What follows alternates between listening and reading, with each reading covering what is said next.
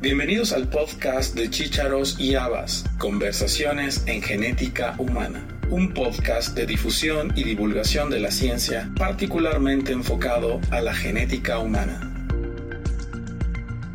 Hoy hablaremos con Nicole Fletcher y la aplicación Face2Gene. Nicole es bióloga por la Universidad Hebrea de Jerusalén, tiene másters en Administración de Empresas, Negocios y Bioinformática. Desde hace siete años trabaja en FDNA y actualmente es vicepresidenta de Producto y Colaboraciones. Nicole habla cinco idiomas, inglés, alemán, español, italiano y hebreo, y ha desarrollado, entre otras actividades, voluntariados en la ciudad de Haifa. Nicole, bienvenida. Es un gusto tenerte aquí esta mañana para platicar de lo que más te gusta, Face to Gene. Muchas gracias, muchas gracias por tenerme. Em, sí, estoy encantada de estar aquí con vosotros y bienvenidos a toda la, audiencia. Muy bien, Nicole. Pues eh, platícanos, ¿qué es FDNA? Bueno, FDNA es el nombre de una compañía eh, que comenzó hace 10 años como un startup. Uno de los muchos startups que estaba buscando a partir de una cierta tecnología que cómo podría ser eh, aplicada. Entonces, la tecnología era el reconocimiento facial y este reconocimiento facial fue vendida a la compañía Facebook. Estamos hablando del 2010 más o menos y creo que muchos de nosotros nos recordamos que en el Facebook cuando uno sube una foto, a veces te pregunta, ¿es este tu primo? ¿Es este José? ¿Es este Luis? ¿Ya? Esa tecnología de tagging es la base del Face2Gene, pero eh, lo que sucedió es una vez que fue vendida a Facebook, la pregunta era, ¿qué se podría hacer con esa tecnología que sí podría ayudar a la humanidad? Eh, entonces, aquí entró el mundo de las enfermedades genéticas y es en este momento en el cual yo eh, fui, formé parte, empecé a formar parte de la compañía. Y la idea es que en, aquellos años pudimos ver que los genetistas estaban utilizando un, eh, ruler para, para medir las distancias entre ojos o para ver la proporción entre las cejas y la nariz. Y nos pareció que eso es de un mundo que ya está muy atrasado, que eso ya deberías participar del 1800 y tanto, no del año 2013 en aquel momento. Entonces empezamos a ver qué puede proporcionar la tecnología para ayudar al, al genetista y con la idea de poder siempre diagnosticar a estos pacientes antes, lo antes posible. Y bueno, de ahí empezamos. Muy bien. El desarrollo de Face2Gene empezó prácticamente hace 12 años. Sí. ¿Cómo, cómo armaron la, la aplicación? O sea, ya nos dijiste que era reconocimiento facial básicamente. El reconocimiento facial es la parte importante de Face2Gene. Mm, después, eh, al ligarlo a bases de datos y poder mm, identificar patrones que te pueden llevar a sospechar de algún, algún síndrome genético. ¿Cuánto tiempo llevó desarrollar esa, esa, tecnología y aplicación? Uy, creo que nos demoramos como tres años en eso, porque sabíamos hacer el tagging del Facebook, ¿ya? Pero de ahí a poder aplicarlo en la medicina, nos demoramos muchos años. Además que siempre que trabajamos en el mundo de la biología, nos vemos que tenemos una ley, pero tenemos muchas excepciones a esa ley, ¿no? Es un mundo mucho más complejo de lo que las matemáticas eh, nos dejan ver. Entonces, tuvimos que em, no solo entrenar a lo que se llaman descriptores. Piensan, si hablamos de un descriptor desde el punto de vista de eh, computación, pensemos en un vector.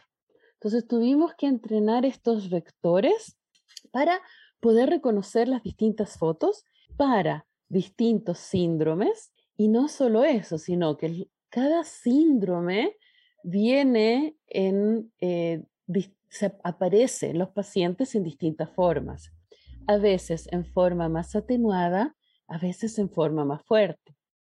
Y también somos todos muy distintos. Entonces, para el fenotipo, vale decir, la forma en que se presenta eh, eh, un síndrome en un paciente de México, puede ser muy distinto que en un paciente de Chile, que es de donde yo vengo, o que puede ser muy distinto que un paciente en el Congo o en Asia. Entonces, para cada síndrome, tuvimos que eh, entrenar estos vectores o estos, estas formas matemáticas de reconocerlos y nos hemos demorado tres años en hacer eso. O sea que solo para el 2014, al final, digamos casi 2015, teníamos ya una aplicación que permitía al médico hacer una cosa, que es sacar una foto y dentro de 30 segundos tener una lista de posibles síndromes. Entonces, eh, teníamos, entonces el médico ya podía hacer eso. Después empezamos a desarrollar el que el médico podía ver cada síndrome. ¿Qué quiere decir ver cada síndrome? Podría ver una comparación de la foto del paciente con una máscara o una imagen compuesta de todos los pacientes identificados en la, database, en la base de datos, pero como un promedio, la, la foto promedio. Y sobre eso pusimos un mapa de colores que indicaba la correlación entre la foto del paciente y lo que el computador estaba reconociendo. Em, más allá pusimos más información, que son las características clínicas típicas. Y después, cada vez fuimos agregando más y más eh, posibilidades eh, las últimas opciones, posibilidades, las hemos em, agregado ahora, llegando ya el 2022. Hemos agregado tres cosas nuevas. Una es otro algoritmo que permite eh, hacer un matching, un e, emparejar dos fotos la foto del paciente, de mi paciente hoy día en la clínica, con cualquier otra foto en la base de datos. Ahora, esta foto puede ser de un paciente que ya está diagnosticado. En ese caso, yo en la clínica voy a poder ver cuál es el síndrome de aquel paciente. Por supuesto, no voy a poder ver al otro paciente porque guardamos mucho la privacidad de datos, ¿no? Entonces, yo solo puedo ver el paciente que yo subí a la aplicación. Ahora, entonces dijimos que puede ser, una, puede ser emparejada con una foto que está diagnosticada y puede ser emparejada con una foto que no está diagnosticada. Y si es que aquella foto no está diagnosticada y yo la encuentro según todo tipo de patrones parecida a mi paciente, yo puedo contactar al médico de aquel paciente y decir, mira, yo tengo un paciente que tiene tal y tal características clínicas, que le hice cierto examen genético y salió positivo para esto.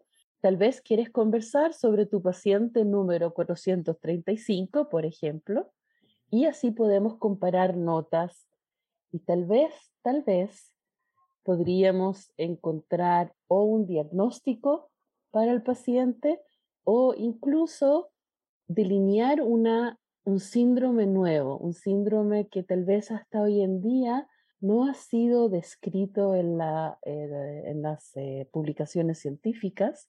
Entonces, eh, entonces eso puede ser muy, muy interesante y puede ayudarnos a avanzar en, el, en, en saber más en entender más estas enfermedades raras, en poder ayudar a nuestros pacientes un poco mejor. Entonces, eso es una cosa, después cuento sobre la otra. Muy bien, entonces estamos hablando de un programa de inteligencia artificial o de machine learning.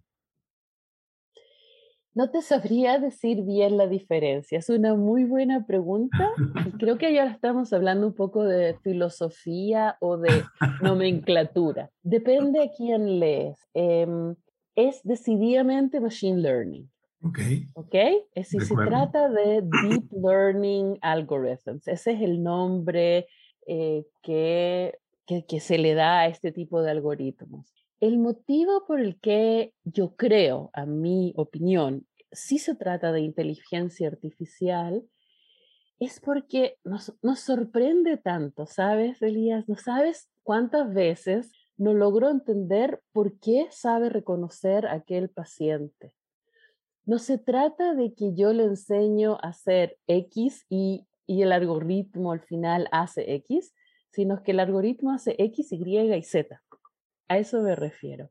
¿Por qué también lo llamamos inteligencia artificial? Es porque aprende, porque cada día podemos ver que su rendimiento diagnóstico es mejor, porque va aprendiendo y porque va aprendiendo más de lo que yo le enseño, por así decirlo. Un poquitito como con nuestros niños, que les enseñamos y de repente vuelven del colegio con una nueva palabra, una nueva expresión que es algo de su invención, ¿no? Y creo que lo más interesante aquí es precisamente que con cada caso el sistema va aprendiendo a reconocer más eh, pacientes con este diagnóstico y eso es algo que me llama ah, mucho la atención. Eh, Tú hablaste un poquito de, de, la confidencialidad de la información. ¿Es seguro usar Face2Gene? Sí, mira, gracias por la pregunta es muy, muy importante para nosotros todo lo que es la confidencialidad del, eh, del, paciente y la seguridad del sistema. Nosotros escuchamos muchas veces que hay hackers que han entrado, que han robado los datos de una tarjeta de crédito y cosas así. Tenemos un grupo muy grande de, de, dentro del FDNA que se dedica solo a eso, a revisar que esté todo muy protegido, que no haya ningún acceso eh, no invitado, no solicitado. Y con respecto a lo que es la privacidad del paciente, tú solo puedes ver los pacientes que tú has subido al Face2Gene, ¿ok? Ni siquiera tus colegas pueden ver nada de lo que tú has subido al Face2Gene. Yo que trabajo en el Face2Gene tampoco puedo ver absolutamente nada. Ahora, cuando, eh, cuando analizamos la foto del paciente, se analiza un vector. Lo que sucede, así entrando un poquitito más en detalle, cuando yo subo una foto, el algoritmo va a encontrar 130 puntos en la foto, va a calcular en la, cara del, dentro de la foto, va a calcular las distancias entre esos puntos y los, eh, las proporciones entre aquellas distancias. Y va a terminar haciendo un vector de cada una de estas fotos. Este vector es el que va a ser comparado con todos los síndromes en la base de datos y, como dije anteriormente, va a ser emparejado con todas las otras fotos o, eh, ya entendemos, con todos los otros vectores de fotos en la base de datos. Entonces, de aquel vector, yo no puedo reconstruir una cara, puedo reconstruir mil caras. Entonces, la seguridad del paciente está muy, muy controlada desde esos dos puntos de vista, ¿no? Del sistema y de lo que se llama hacking y, eh, y desde el punto de vista del análisis de la privacidad. Estamos guardando la privacidad de las personas porque ni siquiera esa foto está dentro de la base de datos de Face2Gene, sino simplemente ese vector que mencionaste y la confidencialidad pues está por parte del médico que no está poniendo el nombre del paciente, sino este, la información de él y obviamente se convierte en un, en un número eh, tu archivo, o sea, de, de ninguna manera sería identificable para otra persona la imagen del paciente que tú pusiste. Sin embargo, en tu Face2Gene sí ves la foto de tu paciente, pero solo tú es lo que nos estás comentando, ¿verdad?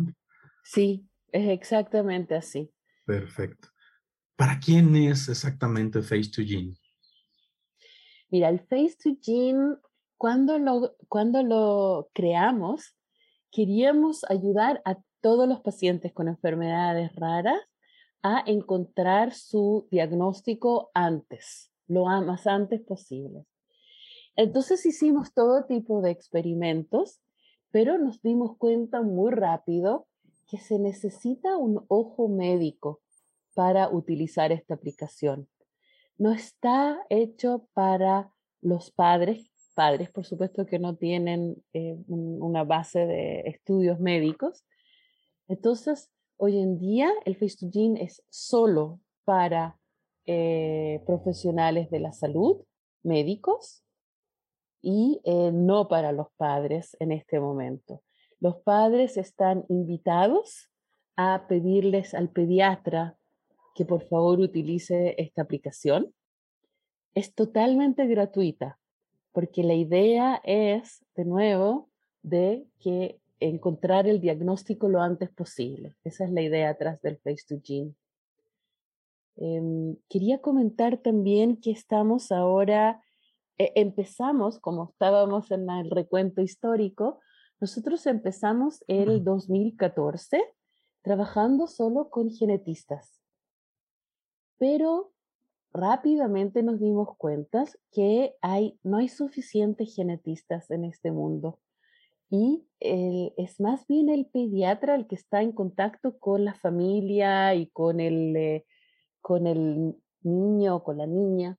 Entonces, hemos eh, cambiado un poquitito el Face2Gene y estamos desarrollando ahora el Face2Gene para el pediatra. El Face2Gene para el pediatra es algo que eh, se debe demorar el pediatra menos de un minuto en utilizar. ¿Cuál es la idea? Tienes, el, el pediatra tiene al niño, al paciente enfrente, le saca una foto y dentro de 30 segundos va a recibir lo que llamamos un discord, vale decir, un cierto puntaje sobre el nivel de, em, de rasgos clínicos faciales que puede tener el paciente que requiere tal vez un seguimiento genético. O sea, este Discord le va a decir si es que es bajo o de significancia no clara, o alto. Y si es que es alto, puede ser fundamental en la decisión si referir a este paciente para algún estudio diagnóstico genético. Entonces, esa es la idea, de nuevo, con la idea, con la de idea de poder diagnosticar a estos pacientes antes. En esta nueva etapa de Face to Gene para pediatras, pues sería prácticamente cualquier otra especialidad que viera un paciente con, con dismorfias faciales, ¿no? no necesariamente pediatra, pero eh, sería, tomas la foto y aunque no te identifique exactamente cuál es el, el, diagnóstico específico del paciente, sí te dice que hay una alta probabilidad de que tenga alguna patología genética y que el genetista te apoye para llegar a un diagnóstico más fino. esa, es la idea, esa es la idea. Lo que pasa es que muchas veces un neurólogo, por ejemplo, siempre busca biomarcadores que le pueden ayudar a encontrar cuál podría ser el, siguiente paso a dar. Y uno de estos pasos podría ser revisar con el Face2Gene a ver el nivel de eh, características faciales que pueden ser indicativas de algo genético. Muy bien. Y, no es nada más llegar a un diagnóstico, hasta donde entiendo Face2Gene también te permite, eh, sobre todo en la aplicación, en la, página web, eh, desarrollar foros de investigación y foros con otros colegas. ¿Qué más hace Face2Gene? Café no hace todavía, pero mira, el Face2Gene tiene varias aplicaciones, es una plataforma. Dentro de ella hay varias aplicaciones. Una de las aplicaciones está para los laboratorios. Y aquí voy a hacer un paréntesis. ¿Por qué? Porque uno de los problemas que tiene un laboratorio, si se está haciendo eh, tipo de secuenciación genética de próxima generación, es que a partir de, por ejemplo, saliva o sangre, termina la secuenciación genética en una muy grande y larga lista de variantes. Ahora, muchas veces no sabemos si esas variantes son las que causan que tú y yo, por ejemplo, seamos personas distintas, con distinto color de pelo, color de piel, color de ojos, o si se trata de variantes que pueden ser patogénicas. Bueno, lo conocemos eso muy bien después de años de pandemia, ¿no? Ya todos saben lo que son variantes del COVID. Así entonces, entonces, y el problema es, hacemos la secuenciación de la sangre, terminamos con una grande lista de variantes. Lo que el Face2Gene permite es otra forma de filtrar estas variantes para saber cuáles puedan tener una alta correlación con el fenotipo que hemos visto, vale decir, con lo que, con cómo se ve el paciente, con la foto que hemos agregado, con las características clínicas que hemos visto en la clínica. Entonces, Mal que mal, lo que hace esta aplicación es que traduce directamente el fenotipo a una lista de genes según el más similar al paciente, al menos similar, al, más similar a la enfermedad posible del paciente, a la menos. Y esto puede ayudar a un laboratorio a eh, llevar a una cierta conclusión de cuál podrían ser las variantes patogénicas, vale decir, las variantes que causan la enfermedad. ayudaría a curar esas variantes. Justo, justo. O puede ayudar también al médico, porque muchas veces en, eh, nosotros en la clínica recibimos el resultado del laboratorio con lo que se llaman variantes eh, VUS, que se me tiene que... incierto. Claro, variantes de significado incierto, y no sabemos bien qué hacer con ellas, ¿no? Entonces el Face2Gene nos puede una vez más ayudar a ver si es que estas variantes en estos genes sí concuerdan con lo que vimos en la clínica o no. Entonces, eh, esa es una de las otras posibilidades. Y después hay otra aplicación que es para research, eh, para investigación.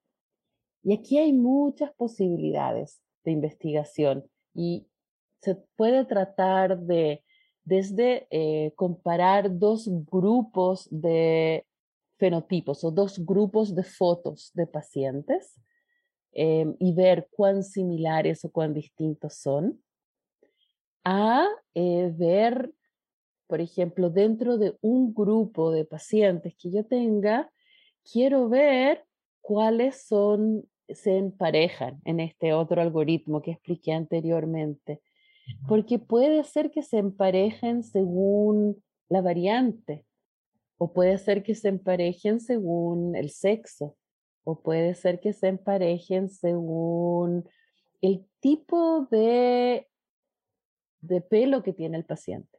Estoy inventando, pero todas esas cosas nos pueden ayudar a entender estos síndromes un poquito mejor.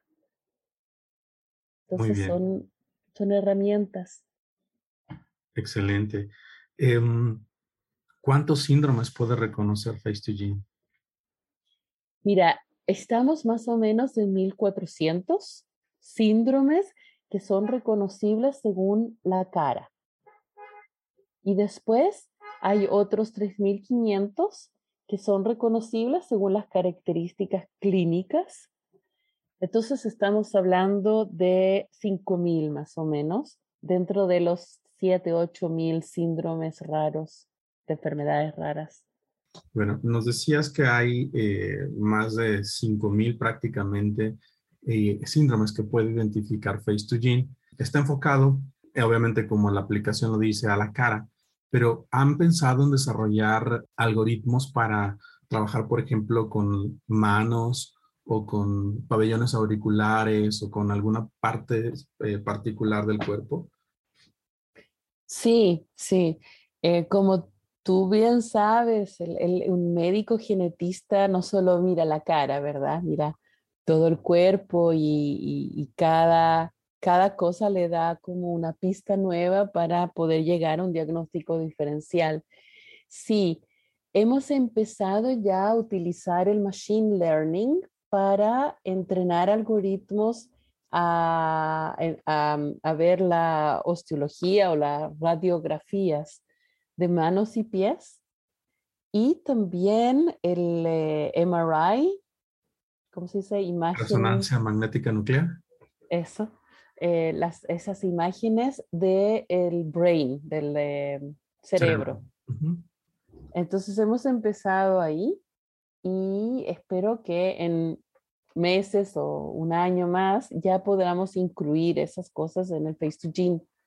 Entonces, eso cada vez va a ayudar al médico eh, más a poder, a, que este, esta, esta herramienta le sea muy útil, porque va a tener de nuevo pistas de distintas partes que le van a ayudar a llegar al, al diagnóstico diferencial.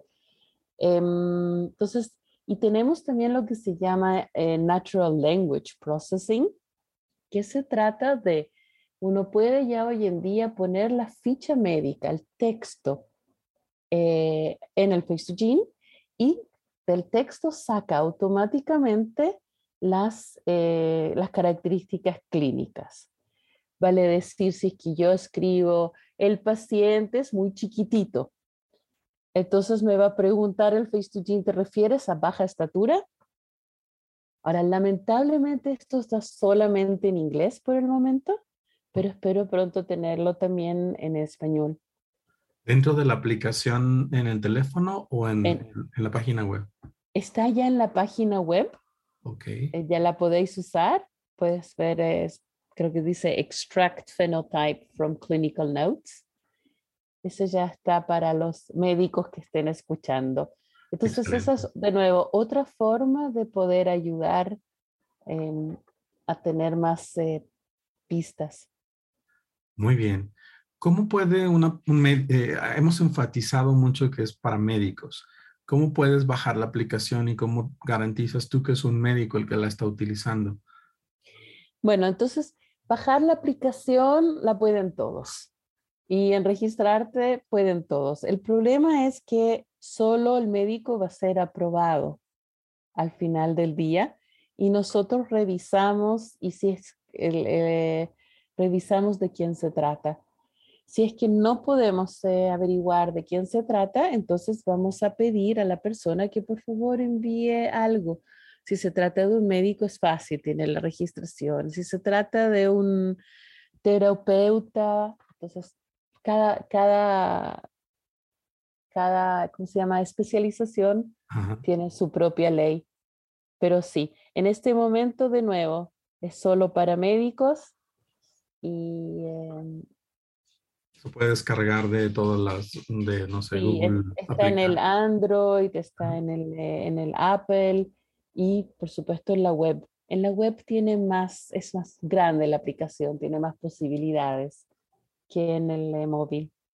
¿Cuántos usuarios tiene Face2Gene en el mundo? Wow.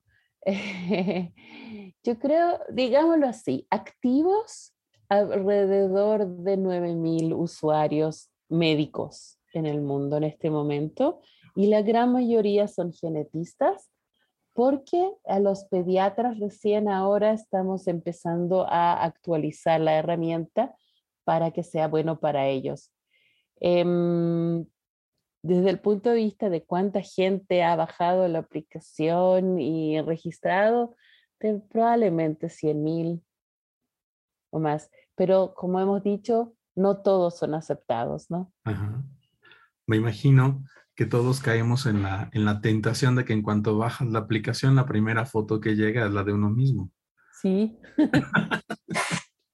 y, del vecino en el bar. Sería interesante hacer una, una publicación sobre eso. sí, es que somos todos humanos curiosos. Sí. Lo, que puedo, lo que puedo decir es dos cosas sobre eso. Uno, que es totalmente natural y normal. Dos, que el Face2Gene em, no, tiene muchos distintos algoritmos. La mayoría de los algoritmos no saben decirte, eres una persona normal. No, eso no existe, porque cada uno de nosotros tenemos en nuestra cara rasgos dismorfológicos. Es la combinación de estos rasgos junto con características clínicas lo que es causa para un diagnóstico genético.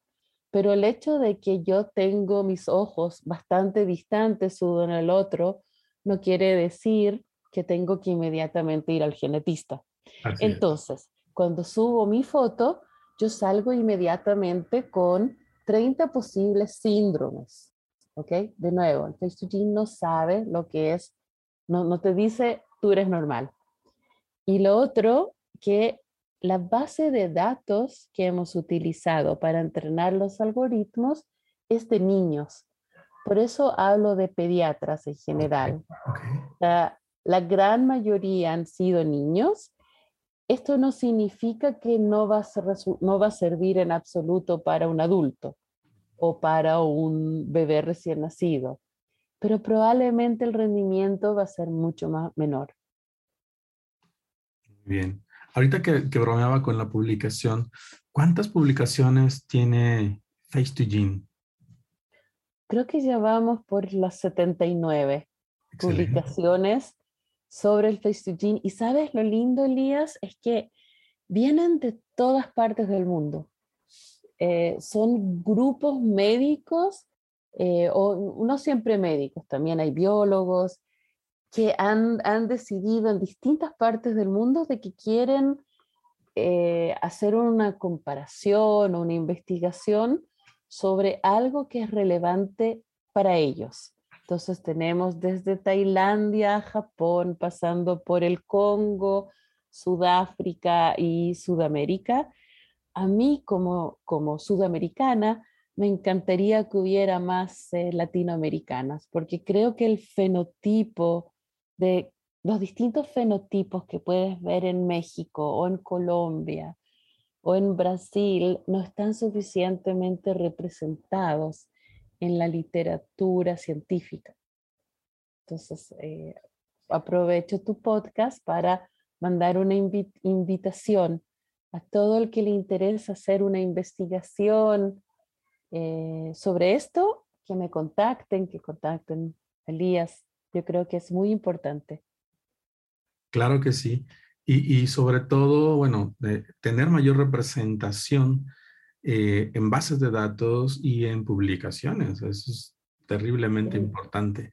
Y, lo, y siempre, siempre, es un tema pendiente en, cuando hablamos en los otros podcasts sobre cáncer o sobre bases de datos, datos genéticos, eh, ancestría, etcétera. Entonces creo que es una buena, una buena idea hacer un llamado para participar más en este tipo de foros y sobre todo la, la facilidad con que se puede hacer con FDNA, el, el poder participar y colaborar con ustedes. Creo que es algo que no le hemos dado la importancia suficiente y sobre todo el valor, el valor que tienen el, el hacer este tipo de investigaciones y llevarlas a una publicación, sobre todo con este nivel. Sí, y hay mucho interés, o sea, es, ahora el momento. Hay interés para publicar eh, y si es que el problema es idioma, les podemos ayudar con eso. Entonces, solo hay que querer. Muy bien. Em, creo que hemos visto que Face2Gen no es nada más una aplicación para hacer diagnósticos, hay muchas cosas más detrás. Ya nos has platicado toda la tecnología y el desarrollo bioinformático que hay detrás, la seguridad para poder em, trabajar con los datos, la certeza en la información que te proporciona y obviamente pues no es una, no es cambiarlo por la capacidad del médico o la habilidad en el diagnóstico, es una herramienta que te, que te ayuda a llegar más rápido a este diagnóstico, pero no es una, una, eh, no es un sustituto. Creo que al final la pericia del médico es importante y eso también hay que resaltarlo, sobre todo por si nos están escuchando residentes o estudiantes de medicina, pues es una orientación para llegar al, al, diagnóstico muy buena. Creo que eh, no, no conozco otra aplicación, al menos ahorita en este momento, en las plataformas que tenga este alcance. Seguramente lo hay porque la inteligencia artificial está en muchas áreas de la medicina, Y, la historia que nos has platicado en relación al Facebook, pues todos usamos Facebook. Y es cierto que te dice eh, esta persona, eh, ¿conoces a esta persona? Bueno, cada vez que veamos eso, acordémonos de FDNA. claro, claro. Pero como, como tú bien dices, esto hay, es, ¿por qué no está en las manos de los padres de niños? Porque ellos serían los más interesados en encontrar. Porque no es una herramienta diagnóstica, no es algo como saco una foto y listo el diagnóstico. No, se trata, se necesita el ojo médico, eso es muy importante no reemplaza al médico, sino tal vez ahorra tiempo. Tal vez te da una segunda opinión o tal vez te da una opinión de algo que no hubieses pensado solo, pero es el médico el que hace el diagnóstico, no la herramienta. Muy bien, pues eh, creo que hemos conocido a profundidad qué es Face2Gene. Eh, ya nos explicaste dónde se puede descargar, quiénes pueden utilizarlo y para qué sirve. Vamos a hablar ahora un poquito de ti, Nicole. Sé que estás este, actualmente radicando en Haifa y platícanos un poquito sobre ese voluntariado. Me llama mucho la atención. Sí, mira, es, es un honor de el poder, el poder trabajar como voluntaria siempre un honor para mí.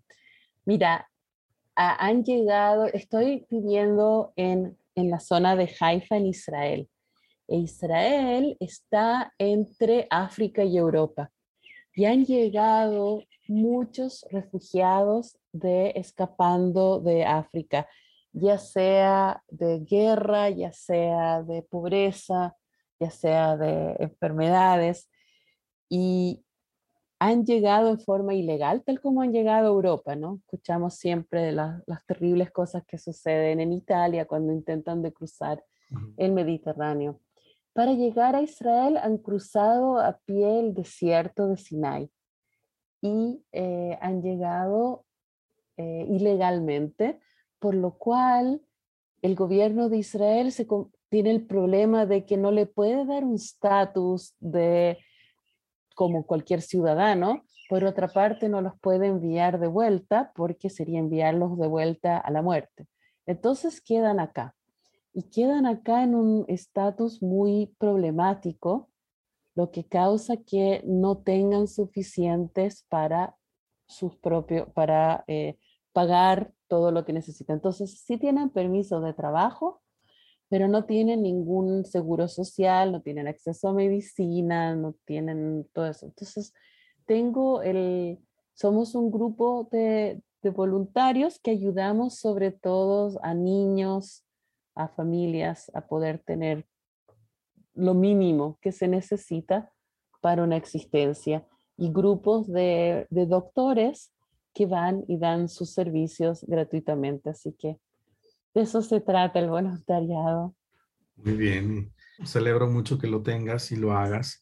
Creo que habla también mucho de, tu humanidad y de, tus valores. Y bueno, creo eh, tengo la fortuna de conocerte Eres una excelente persona, hemos coincidido en, varias, en varios congresos y siempre es un gusto platicar contigo, eh, conocer eh, cómo ha ido creciendo Face to Gene, cómo te apasiona este, este mm, proyecto y cómo has eh, colaborado a hacerlo más grande. Te agradezco mucho también este tiempo que nos has dado para platicar y bueno, está abierta la invitación a, regresar al podcast para platicar sobre algún proyecto en particular o alguna invitación que quieras hacernos para participar en Face to No, no sé si quieres agregar algo más.